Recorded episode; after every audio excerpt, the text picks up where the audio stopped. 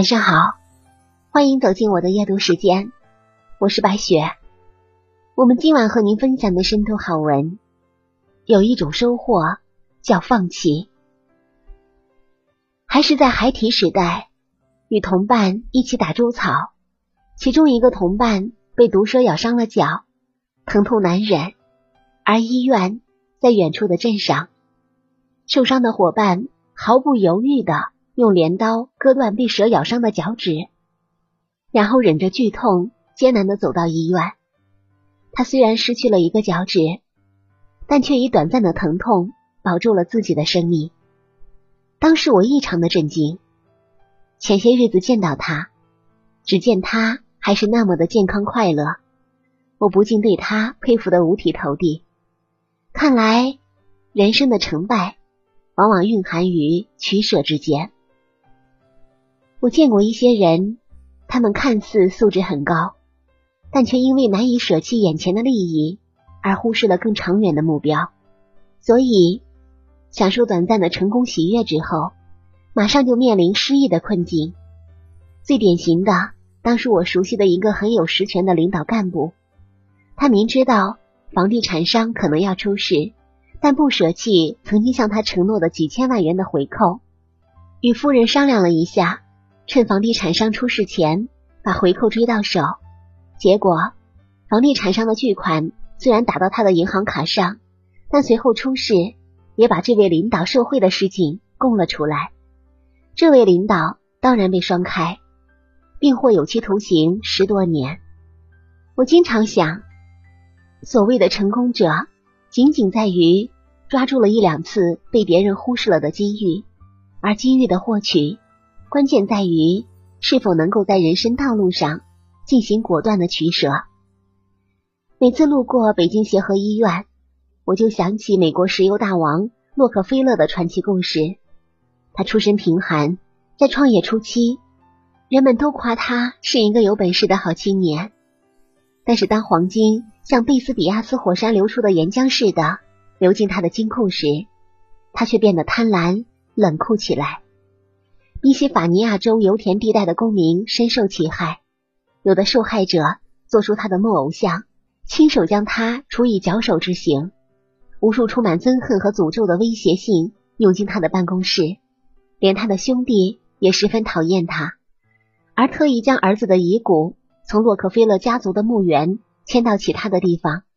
他说，在洛克菲勒支配的土地内，我的儿子也无法安眠。在洛克菲勒五十三岁的时候，疾病缠身，人变得像个木乃伊。医生们终于向他宣告了一个可怕的事实：他必须在金钱、烦恼、生命三者中选择其一。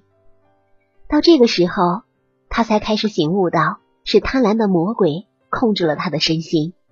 经过一段时间的自省，他开始考虑如何将庞大的财富捐给别人。他听说。一些根湖畔一家学校因为资不抵债而被迫关闭，便立即捐出数百万美元，而促成如今国际知名的芝加哥大学的诞生。北京著名的协和医院就是洛克菲勒基金会赞助建成的。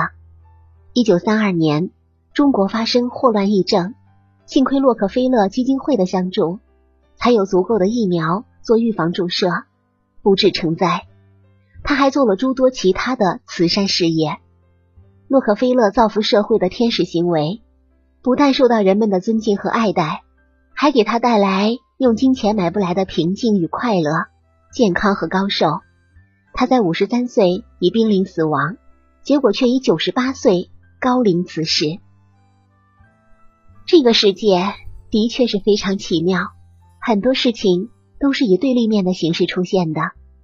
你得到名人的声誉或者高贵的权利，同时就失去了做普通人的自由；你得到巨额的财产，同时就失去了淡泊清贫的欢愉；你得到事业成功的满足，同时就失去了眼前奋斗的目标。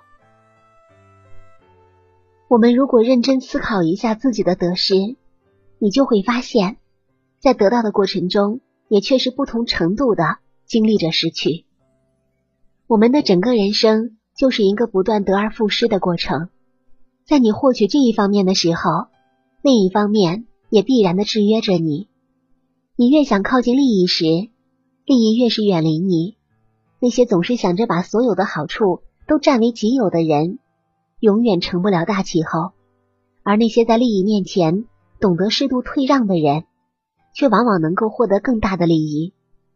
正如有些道理所说：“财小财富是财富，大财富是包袱，再大。”就是糊涂，色不迷为最高，小迷是负担，大迷是麻烦，再迷是风险。名小了得安宁，大了心不静，再大压力重。食小吃补营养，大吃损健康，再多卧病床。而睡呢，小睡去疲倦，大睡费时间，再多人变懒。我们可以再深一步的推究。所谓的收获，并不专指实际的利益，恰恰相反，有时你放弃利益，反而更是收获了。最浅显的说明就是，如果你放弃贿赂，你就收获了清白；你放弃了投机，你就收获了原本应该属于你的钱财；你放弃了自私自利，你就收获了友情；你放弃了无谓的名利诱惑，你就收获了自由。正所谓，生命诚可贵。爱情价更高，若为自由故，二者皆可抛。生而为人，最大的痛苦是想得到和怕失去。把手握紧，里面什么也没有；把手放开，你得到的将是一切。有一种收获叫做放弃。如果说你懂得这一个道理，就可能步入超凡脱俗、大彻大悟的境地。那么你活着也就没有那么累了。感谢您收听本期白雪夜读，祝您一晚好心情。下期节目我们再见，祝您晚安。